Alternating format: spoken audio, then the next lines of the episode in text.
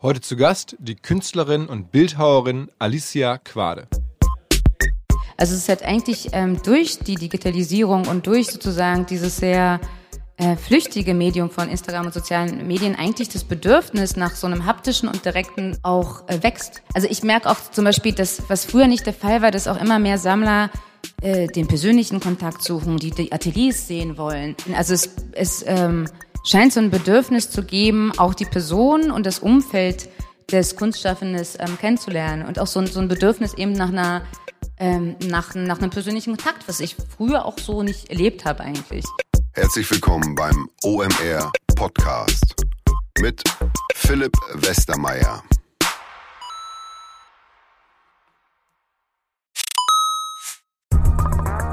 Ihr werdet euch wahrscheinlich fragen, warum unser Partner SalesViewer hier so oft im Podcast wirbt. Aber das ist relativ einfach zu erklären, denn wenn wir hier mittels Podcast Reichweite für SalesViewer erzeugen, dann besuchen natürlich auch hunderte von Menschen die Website von SalesViewer und SalesViewer kann dann mit dem eigenen Tool die Website-Besucher oder deren Firmen vor allen Dingen mit Klarnamen entschlüsseln. Also Podcast-Werbung führt zwangsläufig zu immer mehr Website-Besuchern und Website-Besucher lassen sich in Firmen Klarnamen von SalesViewer Software entschlüsseln und zu neuen B2B-Kunden machen. Und natürlich, auch wir bei OMR sind sehr zufrieden mit SalesViewer, nicht nur als Kunde, sondern auch als Partner. Wir setzen deren Tool ebenfalls ein zur eigenen B2B-Lead-Generierung und entschlüsseln damit die Website-Besucher von OMR, OMR Reviews oder anderen Tochterfirmen. Man sieht einfach, wer eure Webseiten besucht hat und wofür sich potenzielle Kunden interessiert haben. Neben uns, also OMR, sitzen aber auch noch deutlich größere Firmen wie Stepstone, Avato Systems, Sport5, Talon One oder oder die Vodafone-Tochter Grand Centrix bereits auf SalesViewer und generieren damit täglich neue B2B-Leads. SalesViewer ist bekanntlich auf unserem hauseigenen Software-Bewertungsportal OMR Reviews das bestbewertete Tool in gleich drei Kategorien und kann jederzeit kostenlos getestet werden. Wer also sehen möchte, wer auf der eigenen Website drauf war und diese Person dann am besten zu Kunden verwandeln möchte, der kann das alles kostenlos ausprobieren. salesviewer.com slash OMR. Zurück zum Podcast. Was gibt's Neues bei OMR? Ähm, erstmal, wir hatten letzte Woche einen sehr schönen äh, Black Friday, haben da viele Tickets verkauft fürs Festival im Mai. Vielen Dank an all diejenigen, die uns das Vertrauen schon geschenkt haben und die Chance äh, ergriffen haben, sich äh, reduziert mit Tickets für Mai einzudecken. Ähm, das war echt cool zu sehen, hat mich gefreut. Ähm, Ansonsten haben wir die erste Firmenübernahme in der Geschichte von OMR gemacht und zwar haben wir die Good School übernommen, eine Hamburger Firma von Simone Asser vor zehn Jahren gegründet. Ähm, erfolgreiches Unternehmen, das im Bereich Inhouse Learning, äh, Seminare für Firmen, für Konzerne, für Mittelständler im Bereich Marketing, aber auch digitale Transformation tätig ist. Also die Kollegen kommen zu euch in die Unternehmung, bauen Academies auf, bauen Seminarreihen auf, um Impulse zu geben in die Belegschaft, um sozusagen richtig zu überlegen, wie kann man ähm, ja, häufig HR-Leuten, Personalleuten bei der Aufgabe der digitalen Transformation der Kollegen irgendwie unterstützen. Es passt ganz gut zu uns. Wir machen ja auch relativ viel Education, machen Seminare, machen Studien, fühlen uns da irgendwie artverwandt und äh, die Good School hier in Hamburg, direkt in der Nachbarschaft von uns gelegen, kennen wir schon ganz lange. Ähm, da legen wir jetzt gemeinsam los. Ich habe am Ende auch noch einen Hinweis auf die Good School. Da gibt es nämlich eine Reise. Wer Lust hat, irgendwie zur South by Southwest zu fahren, bleibt bis Ende des Podcasts hier dran. Da gibt es einen Hinweis. Und letzter Punkt, ähm, ich war letzte Woche, da geht es schon um den jetzt kommenden Podcast, war ich in Berlin äh, in der Galerie von, von Johann König. Der Johann König, ja so ein angesagter deutscher Galerist, der gerade extrem erfolgreich ist und seit vielen Jahren unterwegs ist, ähm, den ich sehr gerne mag. Der war zu Gast hier im Podcast vor einigen Monaten, haben uns dem, oder hatten uns schon davor kennengelernt und seitdem tauschen wir uns regelmäßig aus und hat mich eingeladen, ähm, an einem Abend bei ihm in der Galerie eine seiner Künstlerinnen ähm, zu interviewen und das hat mich gelockt. Natürlich, weil ich Interesse habe zu verstehen, wie auch Künstler sich heute in digitalen Zeiten aufstellen und die Alissa Quade, die gleich zu Gast ist, ist eine Bildhauerin, so eine Installationskünstlerin, das ist äh, ja eigentlich so ein ganz traditionelles Ding, Bildhauerei jetzt in digitalen Zeiten. Wie wirbt man dafür? Wie nutzt man das? Da müsste doch eigentlich Instagram eine Rolle spielen. Also die Fragen. Ähm, ich habe dann gelernt, die Alissa hat mittlerweile fest und frei gemeinsam 20 Mitarbeiter hatte auch gerade eine Ausstellung im, im Museum of Modern Art, also in, in, New York. Beste Adresse, mehr geht fast gar nicht, als da eine Ausstellung zu bekommen in so einem Museum. Artikel in der New York Times, also es ist wirklich gerade so, Johann würde sagen, in dem absoluten Top-Bereich in diesem, in diesem Kunstsegment. Und er darf sie vertreten, genauso wie er ja andere ähm, Künstler vertritt, die auch, also hat ein tolles Portfolio an Künstlern. Dazu am besten mal den Podcast mit Johann hören von vor, weiß ich nicht, zwei, drei Monaten vielleicht. Ja, und jetzt mit Alissa haben wir da gesprochen vor Publikum in der Galerie und ich habe dann noch gefragt, wie viele Kunstwerke sie im Jahr produziert. Mehrere hundert war die Antwort. Ähm, also da kommen einige erstaunliche Sachen bei raus. Natürlich habe ich gefragt, was sie für so ein Kunstwerk bekommt, wie viel sie verdient ähm, und so weiter, wie sie geworden ist, was sie geworden ist. Ich glaube, es war ein guter Podcast und für alle, die an dem Abend nicht in Berlin ähm, dabei sein konnten, hoffentlich kommt das Feeling gut rüber. In dem Sinne direkt rein in den Podcast. Auf geht's. Was? Alissa Quade. Ist Bildhauerin korrekt? Du kannst es so sagen, ich würde mich aber einfach als bildende Künstlerin bezeichnen. Okay. Ähm, und wie lange machst du jetzt? Wie lange mache ich das? Das ist auch so eine Frage, die ich immer wieder gestellt bekomme. Das kann man kaum so sagen. Also wenn man sagt, wenn man es rechnet ab der Beendigung des Studiums, dann mache ich das seit 2004. Aber man ist ja auch, man ist es ja auch nicht so, dass man nicht Künstler ist und sich für ganz andere Sachen interessiert und dann studiert man das und dann ist man Künstler und dann ähm, zählt man es ab da. Im Normalfall bist du sowieso schon Künstler. Und wenn dir das Leben keine Hürden stellt, dann wirst du es auch werden. Deswegen kann man es nicht so wirklich sagen. Ich würde sagen, ich mache das, sagen wir mal professionell, das kann man so sagen, mache ich das jetzt seit 15 Jahren. Und mein Kumpel und dein Galerist, Johann König, hat gesagt, du bist die Beste in dem Bereich. Deswegen. Alissa Quade. Ist Bildhauerin korrekt? Hausnummer für. Okay. Ähm, Das würde ich auch gerne wissen, für was genau eigentlich. Ähm, das, ist, das freut mich natürlich, dass Johann das so sagt. Es ist natürlich echt schwer zu bemessen, finde ich auch. Ne? Was heißt eigentlich Beste oder Beste? Es gibt natürlich so Kriterien, anhand man das versuchen kann zu messen. Ich glaube, das ist vielleicht so die, die Anzahl von institutionellen ähm, Ausstellungen, ähm, gemischt sozusagen mit dem Erfolg auf dem Markt, äh, gemischt mit Auktionspreisen, gemischt mit einer ähm, Präsenz in der Presse. Ich glaube, das sind alles vielleicht so, so Indikatoren, die darauf schließen lassen, ob man das nun erfolgreich oder, Und oder gut mein meint oder Kumpel nicht. und dein Aber Galerist, ist natürlich in der Johann Kunst König, sehr, hat gesagt, du ähm, bist die Beste in dem Bereich. sehr schwammig, Deswegen dieser Bereich. Ne? Also du was, was da jetzt, finde ich, es ist ein Und, bisschen ähm, schwer du zu sagen. Es ist immer eine bist sozusagen Momentaufnahme, weltweit jetzt über die ich mich natürlich im Moment Hausnummer nicht freue. für. für was Aber genau? ich finde es teilweise sehr schwierig zu sagen, auch wer jetzt ein guter Künstler oder ein weniger guter Künstler ist. Kunst. Also äh, das nannte sich äh, Bildhauerei und angrenzende Bereiche, um genau zu sein. Ja. In Berlin, ja. An der damals HDK, jetzt UDK. Nee, es war überhaupt nicht wichtig. Mir war das alles völlig egal. Ich wollte eigentlich nach New York oder London oder sowas, aber ähm, das erwies sich dann als finanziell etwas illusorisch und ähm, dann habe ich das nächstgrößte genommen und das war dann Berlin.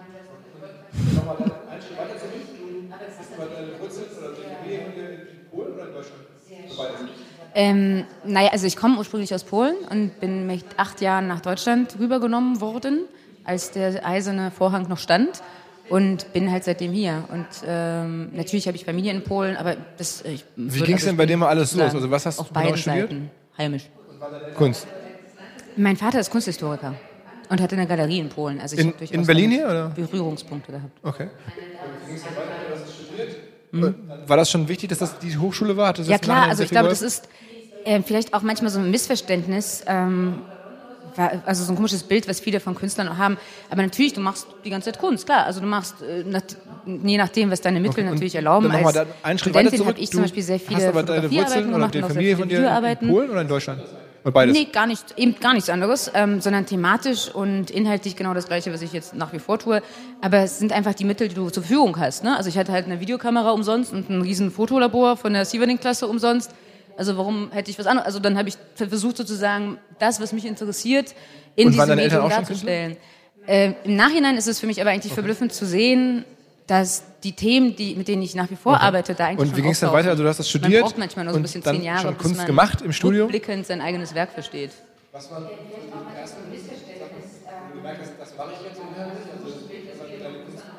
Ich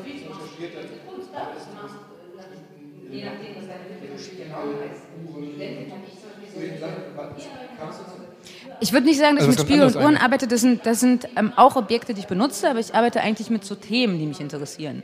Und das ist ähm, so eine philosophische Herangehensweise, ähm, eine Befragung eigentlich der Welt, also woraus besteht die Welt und was sind sozusagen die ähm, Bestandteile und von wem werden sie interpretiert und wie? Also was sind Maßeinheiten, was sind soziale Vereinbarungen, was sind, äh, wie funktioniert die Wirtschaft, wie funktioniert ein äh, der Handel, wer, ja, wer einigt sich da worüber?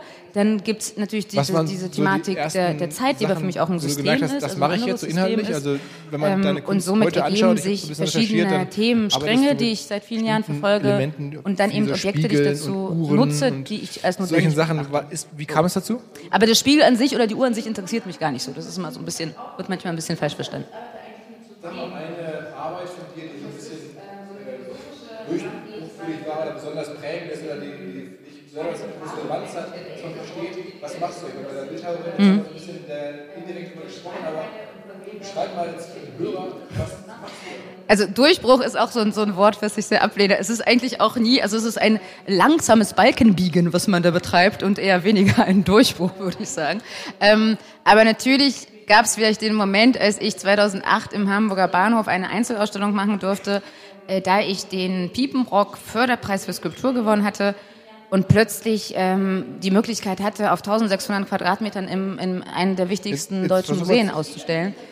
Und die Möglichkeit hatte, einfach ein Publikum zu erreichen. Die Arbeiten gab es eigentlich Sag mal, eine schon, Arbeit weniger. von dir, die so ein bisschen ähm, Da gab es zum Beispiel eine Arbeit, die ich nach wie vor sehr gerne besonders mag, prägend ist oder die, die für dich selber so eine große Relevanz hat, das waren, versteht, ähm, was machst du eigentlich? Bei der Bildhauerin, jetzt haben wir so ein bisschen der, äh, indirekt drüber gesprochen, aber damaligen Zuhause, beschreib mal jetzt für den Hörer, äh, was zu meinem damaligen Atelier im Wedding auf dem Weg aufgesammelt habe, also willkürlich 100 Stück und die habe ich dann zu einem äh, Diamantenschleifer geschickt und ihm gebeten, die genauso beh zu behandeln, wie er Edelstahl behandeln würde, also möglichst wenig vom, von der Substanz wegzunehmen und die mit klassischen Diamantschliffen ähm, zu versehen. Und das hat er dann auch gemacht, äh, recht widerwillig am Anfang, aber dann doch. Ähm, und die wurden, auf, die wurden einfach auf so einem Sockel ähm, auf den Boden geworfen. Das war eine Arbeit.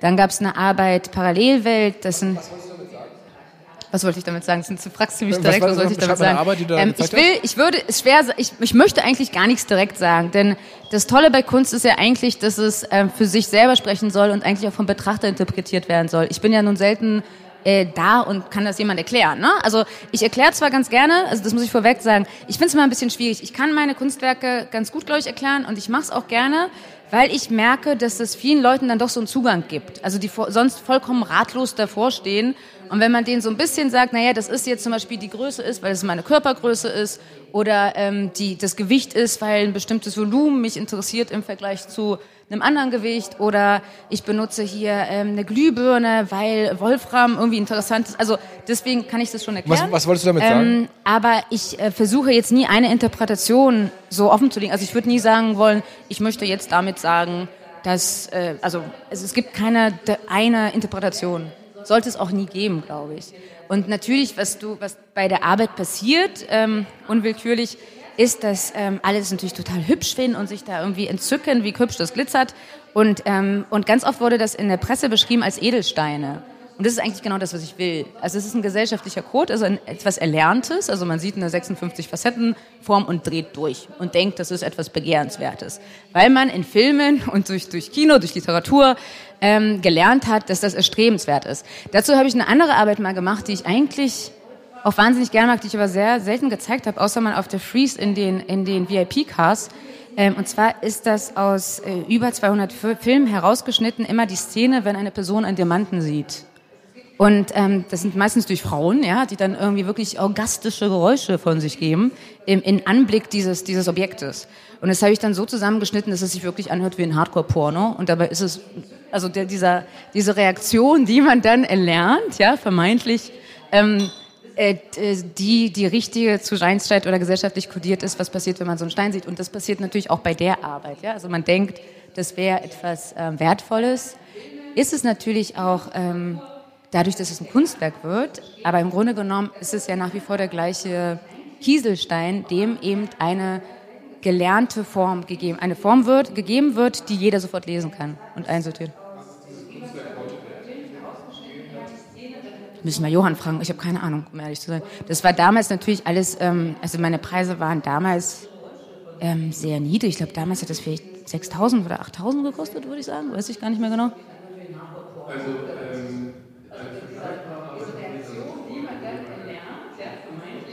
Also, ähm Mhm. 90.000 verkauft. Mhm. Kurz nach Nordrhein-Westfalen. Mhm. Ähm, aber ich würde sagen, hier Wertvolles, ist es natürlich auch, ähm, ja, dass es ein Kunstwerk wird, aber im Grunde genommen ist es ja nach wie vor der gleiche. ja, ja, manchmal, manchmal klappt's. Ähm, aber das ist natürlich etwas, es ist natürlich so ein Bereich, wo man als Künstler, was ist dieses Kunstwerk ich, heute also ich glaube, es ist schwer zu sagen. Ich kann natürlich nur für mich sprechen, aber ähm, und nicht. Es gibt sicher Kollegen, die das auch ganz anders betrachten. Es ist ein bisschen schwer, sich ähm, diesem Kunstmarkt zu entziehen, also sich damit nicht zu beschäftigen, so. Aber ich denke natürlich über solche Sachen jetzt primär nicht nach. Und das ist ja auch Also ähm, ähm, der eine Vorteil vergleichbare Arbeit haben wir dann oder vor das, was mir ähm, fünf, auch in der Zusammenarbeit mit einer Galerie natürlich 90.000 ähm, verkauft zu, an äh, zugute kommt, dass ich da schon auf 90 die Markt, die Kunstsammlung ähm, Nordrhein-Westfalen. Erfahrung der Ähm, Galerie aber ich würde sagen, diese hier Also ich, ich meine, mich interessiert das natürlich schon, was passiert mit meinen Preisen und wie, wie gestalte So, ich das und sagen, wie, ne, 150 sozusagen, so. wie forme ich das? Was machen die Produktionskosten? Ist auch zum Beispiel ein. Problem, dass ähm, wenn man größer wird und mehr ähm, Aufmerksamkeit hat und man mehr produziert, automatisch natürlich die Produktionskosten steigen, weil, weil man ja mehr Mitarbeiter hat, man hat mehr Lohnkosten, also kostet natürlich alles irgendwie auch schnell mehr. Oder man muss schneller produzieren und kann nicht so lange halt irgendwie tausend Angebote vergleichen um ähm, dann das Ergebnis zu erzielen. Und das muss natürlich irgendwie in einem gesunden Verhältnis auch zu den, ähm, zu den, zu den Verkaufspreisen stehen. Und das sind so Sachen, die ich dann, ähm, die ich dann versuche mit den Galerien ähm, festzulegen und da eine, eine gesunde Entscheidung zu fällen. Ich mache das aber sehr aus dem Bauch heraus, wirklich nur nach reinem Feeling und vertraue da schon äh, Johann und meinen anderen Galerien, ähm, dass die da mehr Erfahrung haben und dadurch mich da ein bisschen auch leiten können.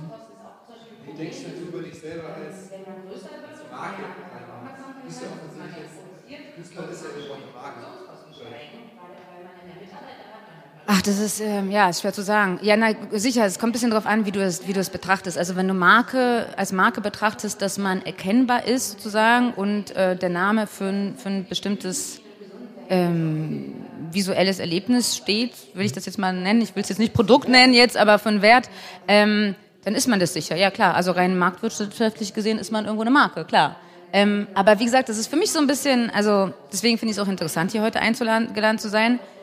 Ähm, aber man betrachtet das als Künstler schon ein bisschen anders. Also ich überlege mir jetzt nicht äh, in meinem täglichen ähm, Arbeitsleben, ob ich jetzt eine Marke Wie bin denkst oder nicht. denn du über ich dich selber Marke als- instrumentalisiere als Marke, oder, oder du profiliere ja oder schleife oder zu Geld Künstlerin bekomme. ist ja Das irgendwo auch eine Marke, Gar nicht. oder also nicht? es ist mir vollkommen egal auch. Ja, das weiß ich schon, mehr oder weniger. Ja, aber ich bemühe mich nicht darum. Es passiert selbst.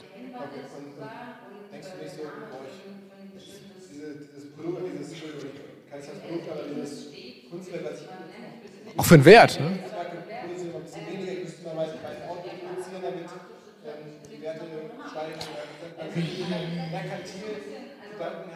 Na doch, das habe ich aber gerade versucht zu erklären. Ich habe diese Gedanken ansatzweise ja, aber ich will mich damit gar nicht so beschäftigen, weil ich glaube, meine produktive Kraft ähm, liegt nicht darin, sondern die sollte, und auch meine wirtschaftliche Kreis für, Kraft für andere liegt darin, dass ich mich nicht damit beschäftige und mich versuche darauf zu, zu konzentrieren, was ich am besten kann.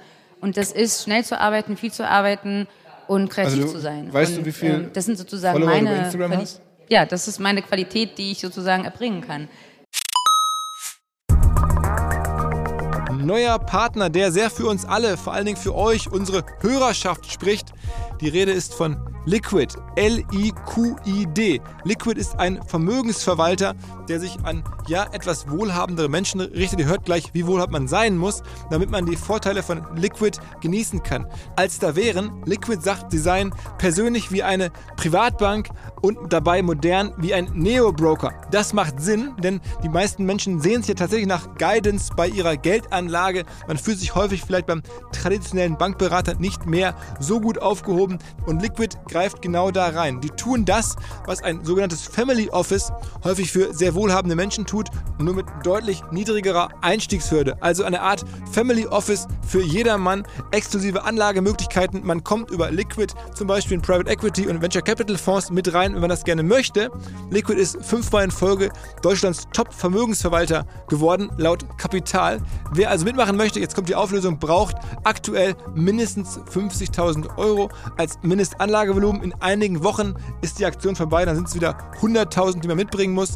Wenn einem das möglich ist, dann gerne ein kostenloses Erstgespräch vereinbaren unter liquid.de slash omr. zurück zum Podcast.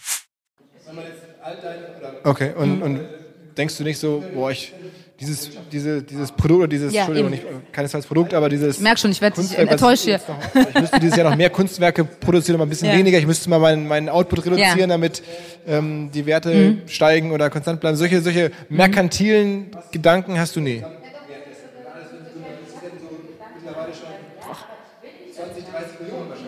Kann schon sein. Ich glaube, ich weiß gar nicht genau. Ich glaube, die Inga ist irgendwo hier. Vielleicht weiß sie das aus Art Butler. Ich glaube, ich habe vielleicht 2000 Arbeiten gemacht bis jetzt oder so um den Dreh.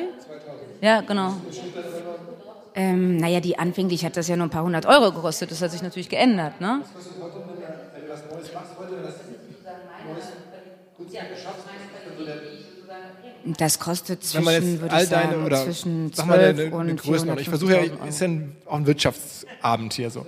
Also jetzt Ja, ist all eine relativ große Spanne. Ja, ich bin auch sehr vielfältig. all, all, all, die, all die Kunstwerke, die du bislang in den letzten, sagen wir mal, zehn Jahren deines professionellen Nein, natürlich überlege ich mir das nicht. Also wie gesagt, das ist, also ich muss euch jetzt ein bisschen äh, enttäuschen, aber Was natürlich kann ich euch sagen, wie viele Arbeiten ich gemacht habe im? Jahr, wie viele in ich im, im Dings mache. Ich zähle nicht schon mit, welchen Wert das hat. 20, ich zähle 30 auch nicht Millionen meine, wahrscheinlich, meine oder? prozentuale Steigerung meiner Preise innerhalb einer bestimmten Zeitspanne.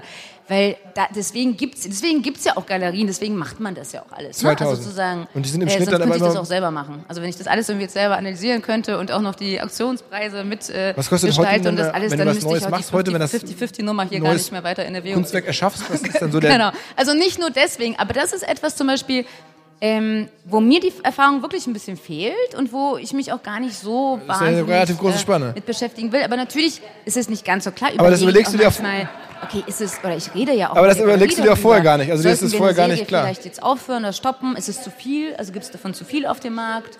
Ähm, sollte man das reduzieren oder sollte man es nicht reduzieren? Ist es jetzt nach den Ausstellungen des letzten Jahres sinnvoll, die Preise anzuheben? Und das sind alles Fragen, die ich gar nicht mir selbst beantworten möchte, sondern die ich sozusagen in dem Team der Menschen, die mit mir arbeiten, beantworten muss.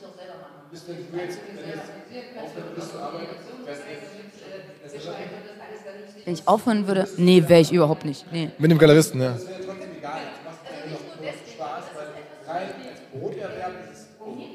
Nee, ist es nicht, weil ich überhaupt gar kein ähm, Geld in dem Sinne für mich selber generiere. Also es ist halt die ganze Zeit geht das ja alles in die Arbeiten. Also was ich tue, ist, ich verdiene Geld und äh, gebe noch mehr Geld aus. und dann verdiene ich wieder Geld und dann versuche ich noch mehr Geld auszugeben. Ähm, genau. Ja, ist nicht besonders wirtschaftlich, aber ähm, dennoch kreiert man ja einen gewissen, gewissen Markt. Den, das tut man ja trotzdem.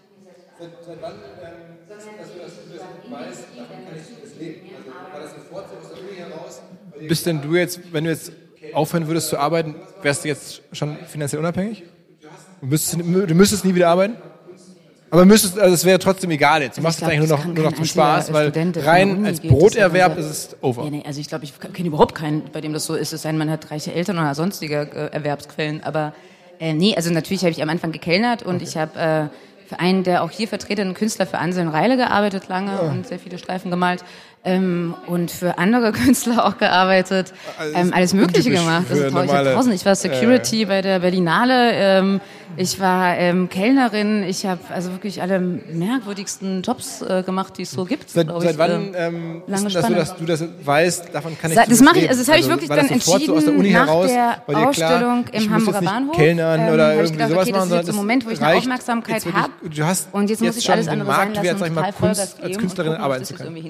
Ich habe ich hab mich irgendwie dagegen entschieden, ähm, Also Zeit für so? irgendwas anderes zu investieren. Sondern ich habe irgendwie gedacht, okay, jetzt gebe ich total, also jetzt arbeite ich wie eine Bescheuerte, so viel wie sozusagen mein Körper und mein Geist hergibt und entweder es klappt jetzt dann irgendwie und ähm, ich kann weiter dann arbeiten oder ich muss halt wieder jobben. Also aufhö- aufhören, Künstler zu sein, würde man ja eh nicht tun. Aber ich habe das so als Moment gesehen, als Chance gesehen, die Aufmerksamkeit, die ich zu dem Moment hatte, um ähm, sozusagen das ähm, fortzuführen und, und diese Aufmerksamkeit, den Moment zu nutzen, den ich da hatte.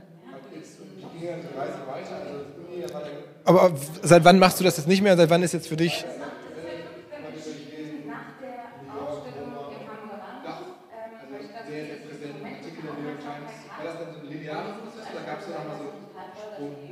Na, also ich würde sagen, also auch vor dem Hamburger Bahnhof, wie gesagt, zum Beispiel, ich kenne Johann schon seit äh, 110 Jahren. Ähm, der hat Sachen von mir gekauft, andere Leute haben von mir Sachen gekauft.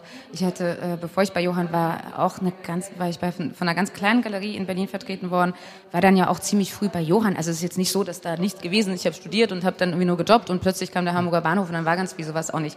Ähm, aber dann naja, man, also das, da häufen sich natürlich, also glücklicherweise haben sich dann Ausstellungen gehäuft dann sind die Verkäufe auch ähm, jetzt, und wie ging nicht, dann die Reise also weiter? Also nee, dann war der, aber langsam, die Ausstellung also, Hamburger Bahnhof und jetzt mittlerweile oder aktuell kann man über dich ähm, lesen. Und dann kannst du natürlich York, auch MoMA, ähm, teurere Dach, Sachen produzieren, also größere sehr, sehr Sachen produzieren, Artikel weil einfach mehr Times. Geld War das dann so ein linearer Prozess oder gab es da nochmal so Sprung? Auch, auch seitens der Galerie natürlich, weil ähm, die und auch besonders Johann ist da sehr ähm, einfach in der Zusammenarbeit, also dass die Produktionskostenfrage relativ, schnell immer geklärt ist und dann ähm, man die Sachen auch verwirklichen kann. Aber natürlich muss auch jede Galerie sich überlegen, also am Ende da kein Minus stehen zu haben oder vielleicht nicht bei jedem Künstler. Das kann man sich ja auch nicht leisten als Galerie, dass man jetzt nur in jeden Künstler investiert. Ne? Also es muss natürlich bei dem, was du halt investierst in die Arbeiten und was dem, was du aus, verdienst aus den Arbeiten, muss da irgendwie ein ganz gesunder Schnitt irgendwie bei rauskommen. Und Aktuell, was, was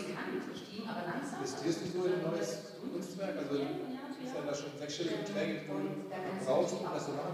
das ist wirklich unterschiedlich. Also so eine große Außenskulptur ähm, kann schon in der, in der Herstellung äh, 300.000 Euro kosten, klar. Also easy. Da gibt es auch gar keine Grenzen nach oben. Also die kann auch ohne Probleme eine Million Euro kosten. Die, die, nee, eine Million hatte ich bis jetzt noch nicht die Gelegenheit zu investieren. Ähm, liegt aber nicht an mir. Ähm auch nicht an der Arbeit. Ähm, Nein, aber es muss ein bisschen gesund wachsen. Es macht ja keinen Sinn, wenn du eine Produktion hast von einer Million, aber deine Marktpreise sind nicht über 500.000 Euro. Das würde einfach, das ist einfach unlogisch, macht einfach keinen Sinn. Also wächst das ähm, im besten Aktuell, Fall was, linear was gesund zusammen. Deshalb der Marktpreis so steigt und somit sozusagen also, auch eine größere, eine höhere sechsstellige Beträge, die du einfach brauchst, um das so machen zu können?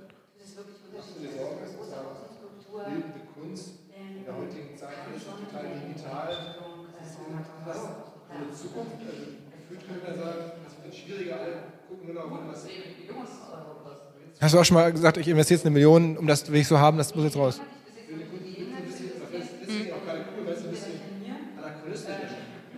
Ich glaube genau äh, nicht, dass das äh, sich irgendwie im Wege steht. Ich glaube ganz im Gegenteil eigentlich. Also es ist halt eigentlich ähm, durch die Digitalisierung und durch sozusagen dieses sehr äh, flüchtige Medium von Instagram und sozialen Medien eigentlich das Bedürfnis nach so einem haptischen und direkten ähm, auch äh, wächst.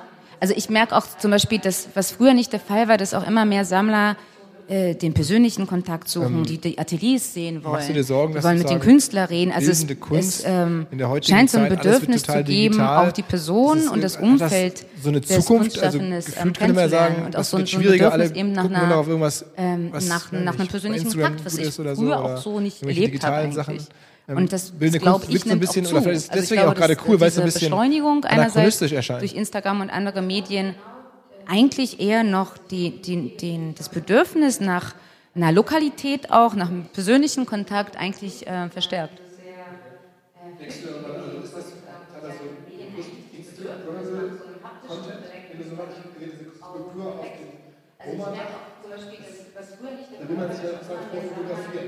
Mhm. Nein, Insta Instagram ist mir vollkommen egal, aber natürlich ist ein gutes Bild immer ein gutes Bild. Und das ist auch ein gutes Bild, wenn du siehst, und es ist ein gutes Bild auf Instagram. Also klar versuche ich gute Bilder zu erzeugen, also gute Skulpturen zu erzeugen, die gute Bilder ergeben. Also visuelle Erlebnisse erzeugen, und das sind immer Bilder, also optische Wahrnehmung.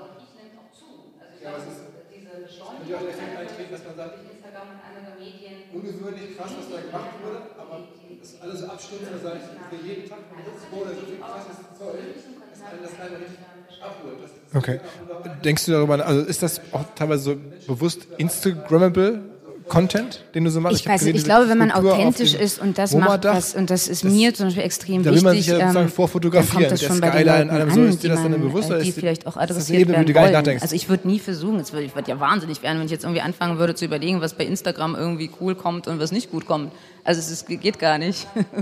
Das kann ich mir auch gar nicht vorstellen, dass das geht. Aber trotzdem bin ich davon überzeugt, dass es natürlich eine gewisse Qualität gibt, die man, ähm, eine formale Qualität gibt, die man abliefern kann und Okay, äh, ist- die dadurch auch wahrscheinlich auch, Effekt mehr fotografiert sagt, wird oder mehr geteilt wird als ungewöhnlich jetzt vielleicht krass, was eine, da gemacht wurde, Ich sage jetzt aber nur ist visuell, ich meine nicht intellektuell. ich Also jeden Tag, ähm, scrolle, so viel eine krasses Zeug, visuelle Qualität, das die weniger ähm, abholt. Das ist präsent irgendwie auch nur noch eines ne? von aber, vielen Dingen, man und das will ich aber gar nicht. Ich sage nicht die visuelle Qualität, sondern weil wichtiger als die inhaltliche Qualität. Im besten Fall ist beides ähm, gleichwertig. Aber ich arbeite auch sehr, also ich arbeite zwar vom Inhalt ausgehend, aber auch sehr formal am Ende. Also es ist mir natürlich schon wichtig, ich überlege mir ja schon genau, warum etwas eine Größe hat, welches, welches Proportion das hat, wie das alles aussieht. Und dafür gibt es auch keine Erklärung. Das entscheide ich halt, weil ich das als Künstlerin meine zu können und das auch mache. Und im besten Fall hat man dann ein autonomes, in sich stimmiges Werk, was eine Skulptur ist zum Beispiel.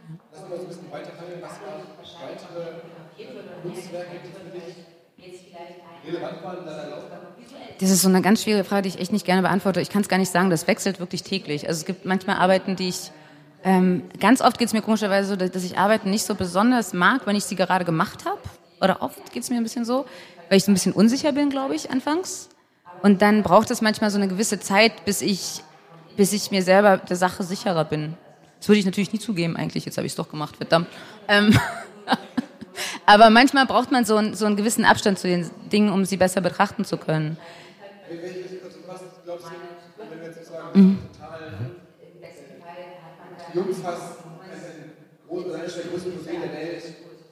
Lass uns mal so ein bisschen Mhm. weiterhangeln. Was waren weitere ähm, Kunstwerke, die für dich Gibt's nicht, also relevant waren in deiner ähm, Laufbahn? Du stellst dir das so zu geradlinig vor. Es gibt nicht so einen Türöffner. Also es ist natürlich, man macht das, es ist ja immer so eine Verkettung von Ereignissen. Ne? Also die haben dann mehrere Arbeiten von mir gesehen. Ich glaube unter anderem, also die haben erst andere Sachen gesehen, dann haben sie die Arbeit in Venedig gesehen, dann sprechen die Leute miteinander und dann kriegst du eine Einladung. Und dann äh, wurde ich sogar in, in der ersten Runde gar nicht genommen, weil es ein stiller Wettbewerb ist eigentlich.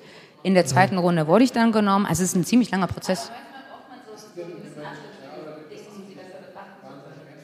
Welches, also was glaubst du, ich meine, wenn du jetzt sozusagen diesen totalen... Das ist auch so ein komischer Mix an Gefühlen, würde ich sagen. Man ist natürlich erstmal völlig ein- ein perplex und aus dem Häuschen und freut sich der. Welt Aber bei mir hält sowas nur Was einen war denn Bruchteil da zu von der? Sekunde eigentlich an.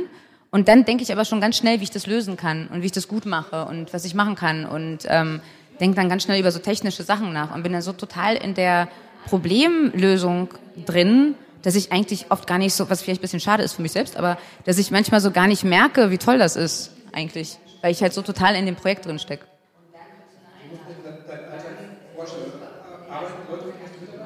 Ja, ähm, zwei sind auch hier. oh, da, genau. Ähm, ja, ich habe mittlerweile, glaube ich, ich weiß es nicht mehr genau, aber ich Ist glaube zehn Festangestellte klar, und so zehn Freelancer, die so jeden Tag da sind eigentlich. da jetzt ausgewählt worden zu sein und da gezeigt Genau, werden? im schönen Oberschöneweide.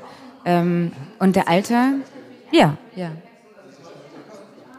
Ja, eben, deswegen sage ich ja, Produktionskosten ist, ist gar nicht so. Ähm, ja, es ist ein Kostenblock und es ist natürlich auch manchmal ein bisschen erschreckend für mich, wenn ich so sehe, was ich da im Monat eigentlich ausgeben muss, ähm, um die alle zu, zu bezahlen. Ähm, das sind verschiedene Menschen. Also sind, ich habe ähm, vier Architekten, die für mich arbeiten. Ich habe jemand, der für Ausstellung und Kommunikation verantwortlich ist, jemand, der für die Buchhaltung verantwortlich ist, jemand, der fürs Studiomanagement verantwortlich Wie ist. musst du dich dein, deinen ähm, Alltag zwei? Festangestellte in der Ar- Werkstatt. Arbeiten Leute für dich? Du ähm, Mitarbeiter? So, also alles Mögliche. Also all- alles, Okay. was man so braucht, um ein Atelier zu führen.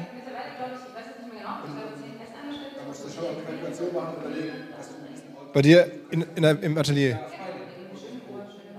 Nicht wirklich, würde ich aber auch gar nicht wollen. Also ich will mir überhaupt nicht Das ist ja schon mal ein richtiger Kostenblock. Ja, total. Ähm, nee, eigentlich gar nicht, nein. Was machen die da so? Was sind das für, für Gewerke? Nee. nee, ähm, nein, mir geht's überhaupt nicht so. Aber ich glaube, das ist jetzt nicht so, dass ich jetzt hier sitze und ich wüsste jetzt, was ich die nächsten zwei Jahre mache. Nein, natürlich überhaupt gar nicht. Ich weiß gar nicht, was ich, ich weiß nicht mal, was ich in der nächsten Ausstellung mache, die ich im April mache. Oder im, ähm, eine bei Johann Duchter weiß ich's, aber er weiß, er ist sich noch nicht sicher. Und, und aber ähm, es gibt einige Ausstellungen, aber das ist nicht so. Das ist mehr, wenn man so anfängt zu arbeiten, ist frei es wirklich wie so eine sich selbst speisende äh, Maschine, so ein bisschen. Also je mehr ich arbeite, desto mehr Ideen habe ich auch. Und desto mehr Okay, Spaß also das heißt, dein Plan ist auch. die nächsten Jahre einfach Vollgas weiter. Und die gehen auch nie die, kann man sagen, Ideen aus oder ist das despektierlich? Das heißt, du hast Vision. Schau mal genau hin. Guck mal genau hin, vielleicht, vielleicht, also vielleicht klappt's ja. Hunderte von Kunstwerken machst, ich meine, irgendwann das Gefühl, ja, richtig, könnte genau. auch leer sein, mhm. weil sagen ja. jetzt, mir fällt nichts mehr ein oder so, aber es geht dir nie so. Mhm. Mhm. Wo ist die?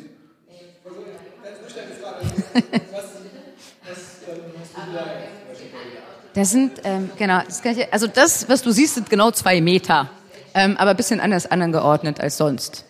Also was man hier sieht, im Grunde genommen, das sind 20, 20 Zentimeter, 40, 60, 80, ähm, das ist ein Meter. Jetzt, wir sitzen jetzt hier vor so 20, Bildern. 40, ein Meter, 60, ähm, Meter, das fällt mir 80 recht und schwer, 2 das Meter. Das ist also ein da gewöhnlicher. Zollstock, den ich da Also, auseinander das ist so- geschnibbelt habe in viele Einzelteile. Doch, du mal. Aber eben anders dargestellt, als man es normalerweise sehen würde. Das sind Und, so mache zerschnittene Zollstocke? Sind eben so Stücke von einem feste, Zollstock? Also Einheiten, auf die man sich Nebeneinander hat. Ne? Also aufgeklebt jeder hat irgendwie so eine Vorstellung, wie so 20 ähm, Zentimeter aussehen. Rasterung? Die 10 Zentimeter aussehen. Vielleicht hört dann irgendwann nach ein paar ähm, Kilometern auf, vorstellungskraftmäßig. auf ein weißes Papier aufgeklebt. Und man erkennt aber nicht eigentlich so genau, was ein es bisschen sein soll. Systeme anzuschauen Ähm, die so ein bisschen zu verwirren, Ich so bringen. ganz nüchtern gefragt, so Blickwinkel was, was ähm, hast also du was dir da jetzt zum Beispiel heißt, warum das eigentlich glaubt. Ne? Also warum glaubt man, warum denkt man, dass ähm, ein Wasser 1,20 Euro kostet? Man muss ja damit einverstanden sein, Ah, mit das okay. Glauben.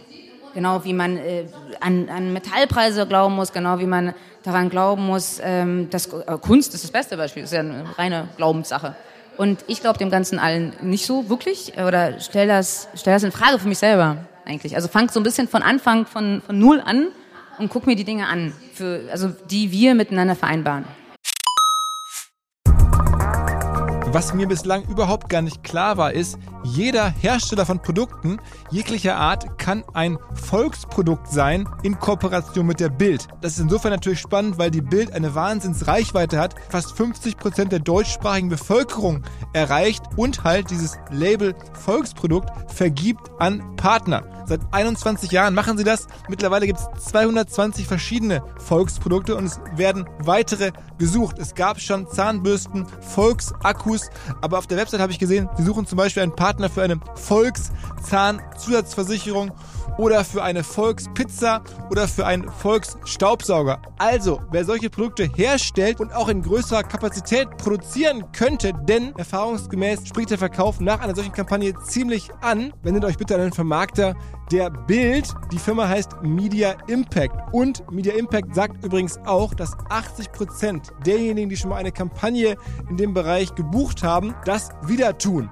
Wer jetzt hier erstmals von dieser Möglichkeit gehört hat, bekommt auf seine erste Buchung auch ein Media-Bruttovolumen von 220.000 Euro on top. Wendet euch dazu bitte direkt an Media Impact ein Wort.de slash Bild slash Volks-Produkt und erwähnt einfach im Gespräch mit den Ansprechpartnern und Ansprechpartnern dort, dass ihr über OMR kommt und dann gibt's diesen Zuschlag. Zurück zum Podcast. Hinweis auf den Energieanbieter EWE. Wer sich jetzt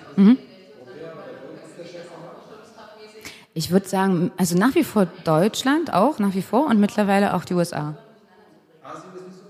Doch, auch. In Asien habe ich auch einige Sammler. Ähm, da, ich glaube, das könnte sich auch mehr entwickeln, finde ich. Ähm, wir haben eigentlich ziemlich viel da auch verkauft ne, und gemacht. Also fand ich eigentlich gut. Ich hatte 2017 da auch eine große Ausstellung im, im Dezember. Ist natürlich nicht ganz so einfach. In Shanghai. Genau. Und ähm, das ist aber was, was mich nach wie vor interessiert. Ich bin da aber ein bisschen vorsichtig, weil ich alles noch nicht so ganz verstehe. Also auf dem Markt da nicht so ganz verstehe, nicht ganz genau weiß, welche Galerien wo stehen, welche Institutionen wie zu bewerten sind. Das fällt mir so ein bisschen schwer. Ich glaube, Johann, also allen fällt es so ein bisschen schwer, diesen Markt so wirklich zu Kaufen deine Kunst, irgendwie zu verstehen, ähm, zu durchdringen. Leute Aber da habe ich, also ich war Welt, sogar recht verblüfft, dass ich da ziemlich viele Sammler habe und auch relativ viele Leute da meine Arbeit kennen. Nein, ich kenne die wenigsten meiner Asien Sammler, so aber ich kenne natürlich einige, ja. Nein, also es kommt, es ist unterschiedlich. Also ich habe nicht das Interesse, bei jeder Arbeit zu wissen, wer, wer der Sammler ist. Ähm, aus verschiedenen Gründen. Manchmal könnte das irgendwelche Differenzen Wo, wo, in, in, in, mir auslösen. Ähm, manchmal auch Schon. nicht. Ähm, aber ich suche da jetzt nicht nach so einem Kontakt. Ne? Also es passiert, ich bin auch mit manchen Sammlern befreundet, ähm, aber ich fokussiere das jetzt nicht. Also ich versuche die weder kennenzulernen noch nicht kennenzulernen. Und das ergibt sich so ein bisschen. Genau, ja. Manchmal, also oft suchen sie den Kontakt, äh, manchmal auch nicht. Ja, aber das ist, ähm, das wird auch so ein bisschen, Also immer mehr, Kennst wie gesagt, ich habe immer das Gefühl, dass das immer mehr so ein bisschen gewollt und verlangt wird auch. Ähm, aber ich, also ich lasse das so ganz natürlich geschehen. Also weißt, wer es ist oder so? Oder, oder hast gar keinen treffe und den sympathisch finde, dann bleibt man halt in Kontakt und wenn nicht, dann halt eben nicht. Also ganz normal. Wen gibt es denn noch so aktuell im Bereich bildende Kunst, zeitgenössisch, der für dich relevant ist, den du betrachtest, Business, man sagt, hm. Marktbegleiter oder so. Gibt es da Leute, die sagst, finde ich auch noch spannend oder na, ich finde natürlich total vieles spannend. Also ich finde auch Sachen spannend, die ich gar nicht gut finde oder so, weil mich das einfach interessiert. Also auch das Phänomen. Mich interessiert auch, warum Dinge erfolgreich sind. Mich interessiert auch, warum Dinge nicht erfolgreich sind. Mich interessiert, wie es äh, bei meinen Kollegen auf dem Markt läuft, wie die Preise sich entwickeln, mit welchen Galerien die ausstellen, welche Institutionen die, ähm, mit denen die zusammenarbeiten. Ähm, das interessiert mich alles brennend. Aber also es gibt natürlich für mich wahrscheinlich, aber natürlicherweise gucke ich am ehesten zu den Wen Kollegen und Kollegen, die ich schon lange kenne, die so in meinem Alter sind. Ne? Bildende halt, Kunst, ähm, zeitgenössisch. Mit man auch spricht. Also ich halt weiß, okay, wie machst du der, das? Und dann guck mal, wie sind da die Preise, ist, den du betrachtest. Da, wie, also, wie geht man mit Problemen um? Bewerber oder Marktbegleiter so. also oder so. Gibt es da irgendwie Leute, wo du sagst, die finde ich auch noch spannend? Oder, oder Beobachtungen und Interessen, die ich habe. Aber natürlich gibt es halt zum Beispiel Künstler, die ich irgendwie ganz toll finde, aber es, wechselt auch ein bisschen. Also. Ja. Hm.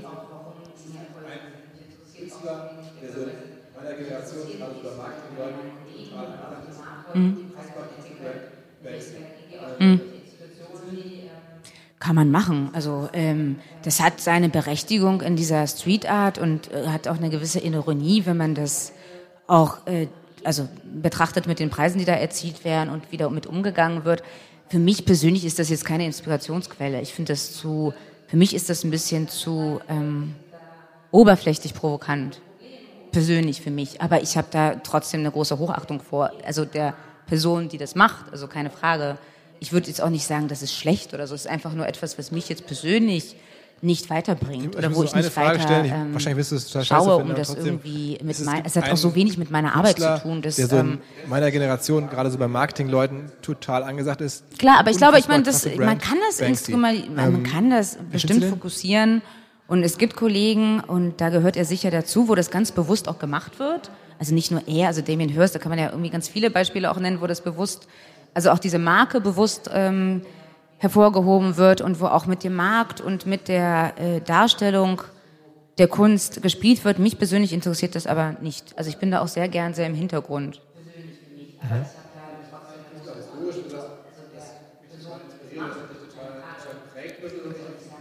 Du, es gibt ganz viele. Also ich meine, ob man mit, äh, mit Gordon Matta Clark war für mich sehr wichtig.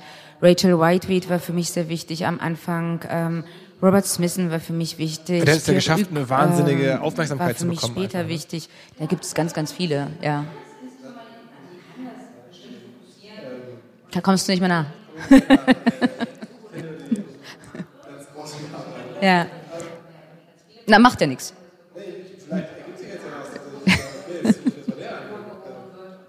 Aber das ändert sich auch wirklich. Also ich glaube, dass man natürlich am Anfang ähm, seines Kunstschaffens vielleicht auch anders beeinflussbar ist, als man es später ist. Also ich gucke jetzt zum Beispiel auch viel technischer, als ich das früher gemacht habe. Oft. Also ich, mich interessiert auch total oft, wie was gemacht ist und wie es funktioniert. Und also ich, ich gucke jetzt auch nicht, dass ich das andere nicht auch anschaue, aber je mehr ich auch so weiß über Arbeitsprozesse und Materialien und ähm, Produktionsmethoden interessiert mich das natürlich immer mehr, weil ich das immer mehr sehe auch. So, also mir einfach Sachen ähm, auffallen, die mir vorher überhaupt nicht aufgefallen sind. Ich komme nicht mehr nach, nee, nee. Ich kenne nur die ganz großen Namen leider. Aber, nee, ich, ich, vielleicht ergibt sich jetzt ja daraus, dass ich jetzt sage, okay, jetzt muss ich mir erstmal der angucken. Also, okay.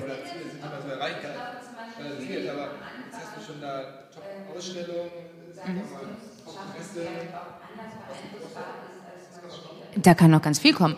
Ähm, aber es gibt jetzt nicht sowas, dass ich sage, okay, ich will jetzt in den nächsten Jahren da und da ausstellen oder ich will das und das machen.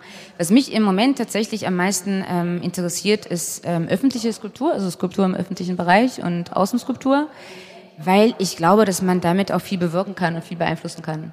Und weil ich auch merke, dass es da ein Bedürfnis nach gibt, also auch immer mehr Nachfrage gibt, ich auch mittlerweile ein tolles Team habe, was mir hilft, das möglich zu machen. Das sind Sachen. Gibt es irgendwelche so konkreten Ziele, die du hast, wo du denkst, Mensch, das wäre jetzt mal wirklich ja, also wir cool, wenn das noch passieren Sachen würde. Auch vermitteln können nach Atlanta. Ähm, City genau of Atlanta, in Kopenhagen genau gibt es eine große Arbeit von mir. In San man so Francisco wurde gerade eine aufgebaut. Standardisiert, aber In der Stadt, genau, genau. In San Francisco. Ja, dauerhaft, genau. mal, Äh, nördlich von. Boston steht eine große Arbeit von mir. so?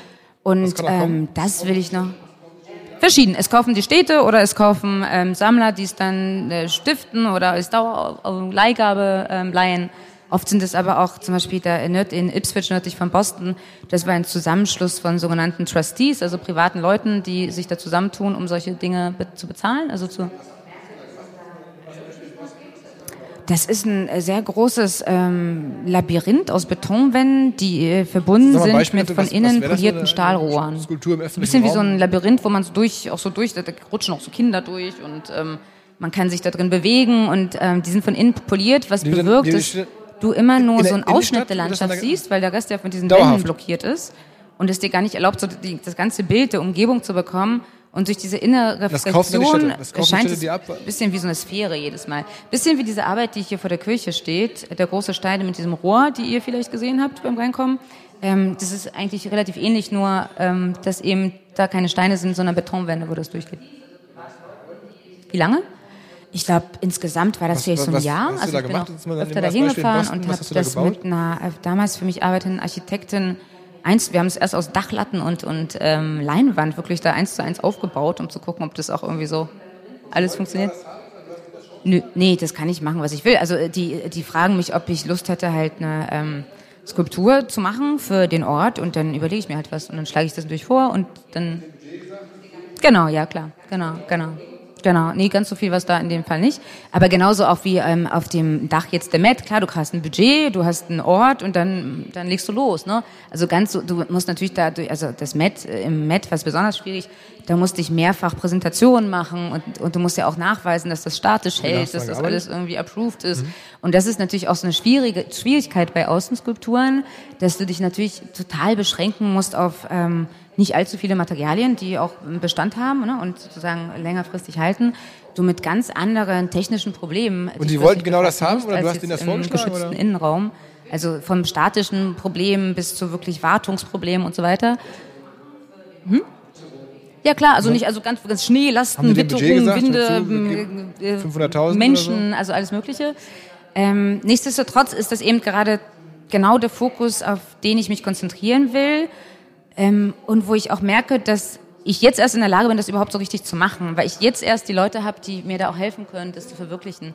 Weil das ist extrem schwierig, tatsächlich sowas auf die Beine zu stellen, weil du brauchst einen Apparat von, also du brauchst ein, eine genaue Budgetverwaltung, du brauchst einen Ingenieur, du brauchst äh, äh, verschiedene Zertifikate, du brauchst ähm, ähm, Architekten, du brauchst, also es ist ein ziemlich langer Weg, bis sowas dann ähm, funktioniert und klappt.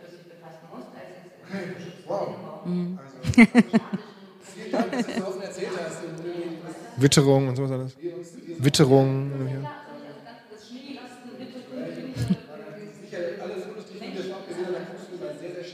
Ja, ich bin auch sehr streng.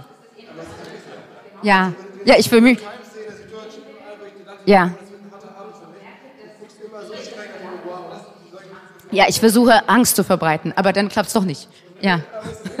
nein, nein, überhaupt nicht. Das ist wahrscheinlich, weil ich unsicher bin und irgendwer da wieder eine Kamera auf mich drauf fällt, ich dann nicht weiß, wie ich gucken soll, keine Ahnung. ähm, ja, irgendwie wahrscheinlich schon. Ich weiß nicht, aber das ist nicht, auch nicht so wirklich bewusst gesteuert. Ich, ich krieg leider ganz oft gesagt, wenn man mich dann sieht, irgendwie man hätte sich mir, mir, mir viel strenger und größer vorgestellt, wo ich dann auch denke, was Okay. hat denn das jetzt Wow. unbedingt damit zu tun, Also- aber gut.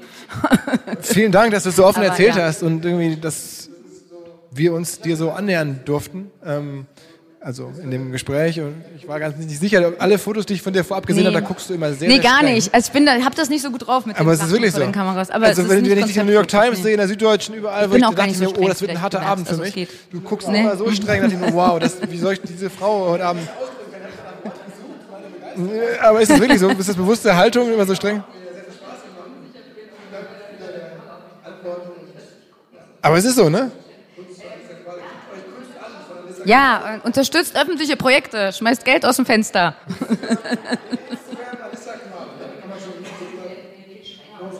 Ja, Ja, klar. okay. Wie bitte? Also kann ich, kann ich mich anschließen? Das ist so. Ich zeige mich nicht ich selber, dachte, wenig, so wenig, ein also eigentlich gar nicht. Wenn dann auch zufällig, weil ich mich da in irgendeiner Spiegelung erwischt habe, aber eigentlich nicht. Mehr wert als eine Künstlerin, die, die lacht. Nein, aber was soll ich mich denn da jetzt auf Instagram? Also ich meine, es, ich interessiere mich nicht so sehr für mich selbst, also jetzt als Person, was soll ich mich da beim Mittagessen zeigen? Überhaupt nicht, ich bin total begeistert. schlimm, Also ich wüsste nicht, wie ich es besser ausdrücken kann. Die anderen können das machen, aber vielleicht haben sie auch so Begeisterung Mittagessen nichts anderes. Ich Dass weiß ich es hier nicht. dir sprechen darf, hat mir sehr viel Spaß gemacht und vielen Dank für deine Antworten und ja, kauft Kunst von Alissa Quade. Guckt euch Kunst an von Alissa Quade. Gerne. Vielen Dank. Instagram, Instagram Alissa Quade, ne? Kann man schon, da, kann man folgen.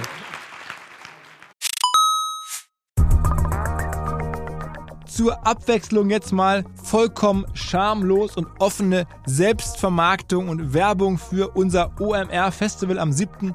und 8. Mai. Dort sind wir gerade in der absoluten Planungshochphase. Das heißt, wir verkaufen jetzt letzte Standflächen, wir planen, wie halt dort alles laufen wird Anfang Mai.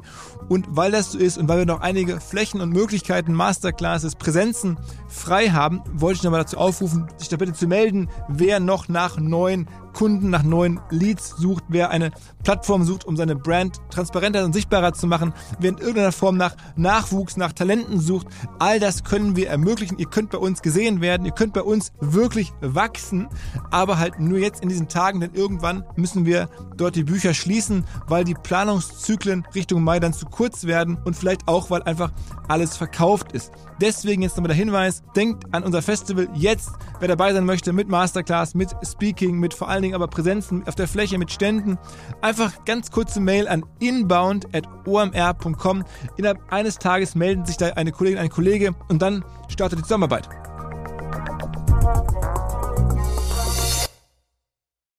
Zurück zum Podcast. Natürlich.